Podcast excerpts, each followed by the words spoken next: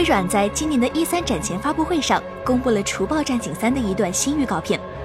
由美国影星泰瑞·克鲁斯扮演的特工，向我们展现了这款游戏各种劲爆的玩法和特效。但最有意思的地方，其实是在视频刚一开始，画面上显示的游戏开发商只有 Sumer Digital 工作室一个。起初，《除暴战警三》由四个工作室组成的团队共同开发，其中包括负责多人游戏设计的 Reagent Games，负责云端技术支持的 Cloudgiant，负责多人游戏支持的 r u f e n Games，以及负责单人战役开发的 Sumer Digital。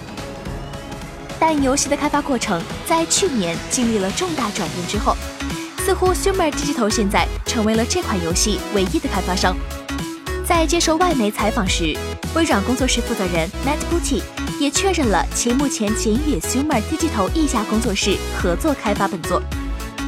随着微软与这几家为《除暴战警三》提供多人游戏支持的工作室终止合作，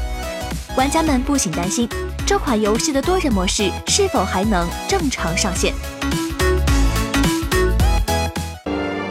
请扫描以下二维码，添加关注“游戏风云”官方公众号，